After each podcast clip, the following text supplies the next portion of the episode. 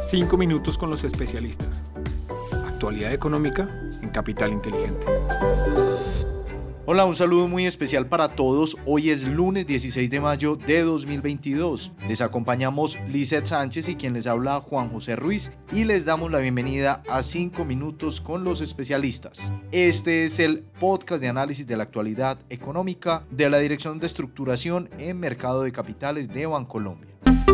Los datos económicos más importantes de la semana. Muy bien, y comenzamos este episodio contándoles que los mercados globales nuevamente presentaron volatilidad durante la semana, aunque en esta ocasión hubo algo más de diferenciación, con algunas regiones reportando ganancias. Este comportamiento del mercado justamente nos brinda señales de que pudiéramos empezar a ver diferenciación de retornos entre regiones a medida que las posturas de política monetaria y niveles de inflación difieren entre ellas. En términos económicos, se dio a conocer que la inflación anual de Estados Unidos alcanzó el 8,3% durante abril. Con este dato, ese país disminuye su velocidad de crecimiento por primera vez desde agosto. A nivel local les contamos que la actividad manufacturera en Colombia creció 12,3% anual con respecto a marzo, siendo superior a la de febrero que se encontraba en 10,7%. Adicionalmente, las ventas minoristas del país durante marzo también presentaron una sorpresa positiva, pues aumentaron un 12% anual frente al 4,9% anual en febrero. Desempeño de los mercados internacionales. En el contexto internacional, el dólar medido a través del índice de XY, que mide su comportamiento frente a las principales divisas del mundo, aumentó durante la última semana en 0,87% hasta los 104,56 puntos. Este aumento fue provocado principalmente por una fuerte devaluación del euro de menos 1,36%, alcanzando los 1,041 dólares por euro, y una devaluación de la libra de menos 0,62%, hasta llegar a los 1,226 dólares por libra.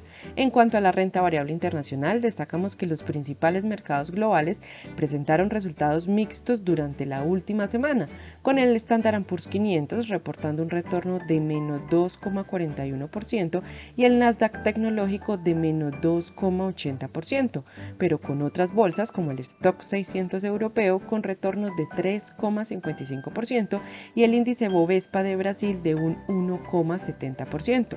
En la renta fija internacional, los tesoros de 10 años se ubicaron en 2,92% y registraron una variación de 20 puntos básicos frente a la semana inmediatamente anterior.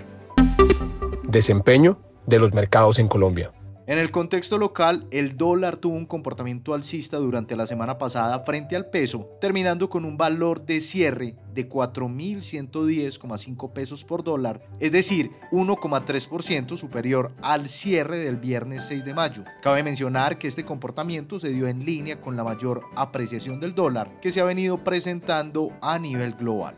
La renta fija, por su parte, tuvo desvalorizaciones generalizadas de la curva testasa fija IVR, en línea con un mayor nerviosismo por parte de los inversionistas, quienes buscaron refugiarse en activos más seguros como los tesoros. En el caso de los testasa fija, se registró una variación promedio de más 46 puntos básicos, donde la referencia más afectada fueron los test del 50 al presentar un incremento en su tasa de negociación de 75 puntos básicos. Asimismo, los TSVR tuvieron una desvalorización promedio de 6 puntos básicos, donde la referencia del 2049 registró un aumento en su tasa de negociación de 17 puntos básicos. Finalmente, en la renta variable local, las acciones colombianas continuaron exhibiendo un desempeño negativo.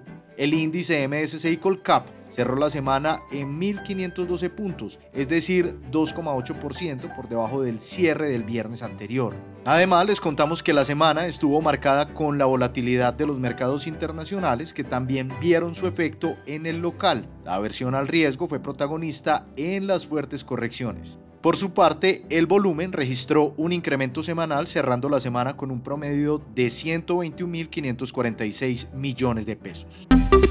Oportunidades de inversión para esta semana. Para finalizar, en la renta fija internacional seguimos reforzando la recomendación de invertir en los títulos de deuda con menor duración y sensibilidad a los tesoros y nos indexamos a las tasas de referencia a través de títulos de tasa flotante. Para la renta variable internacional seguimos cautos en el activo en una posición de neutralidad frente al referente, el índice global ACWI. Creemos que una cartera diversificada globalmente estaría mejor posicionada para enfrentar periodos de alta volatilidad a medida que las posturas de política monetaria y los resultados de inflación difieren entre países y en consecuencia en los retornos de los índices. Destacamos que seguimos viendo que las compañías de calidad y las compañías cíclicas de valor pueden verse beneficiadas relativo a compañías de crecimiento acelerado y regionalmente empezamos a favorecer la región de Latinoamérica luego de la caída de 18% en abril, pero reflejando sus mejores utilidades y valuaciones en más de 5 años. A nivel local, continuamos con la recomendación de indexarse en papeles cortos como los TSVR con vencimiento en 2023 y 2025 y mantenemos la perspectiva positiva sobre la renta fija colombiana en general.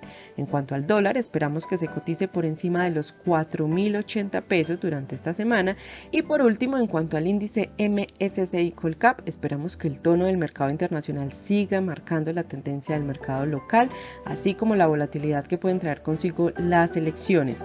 En cuanto a eventos corporativos, la próxima semana terminará el periodo de aceptaciones de la OPA de Grupo Nutresa. Y de esta manera terminamos nuestro resumen semanal. Estuvimos con ustedes Lizeth Sánchez y Juan José Ruiz y los esperamos la próxima semana en un nuevo episodio de Los 5 Minutos con los especialistas. Una feliz semana para todos.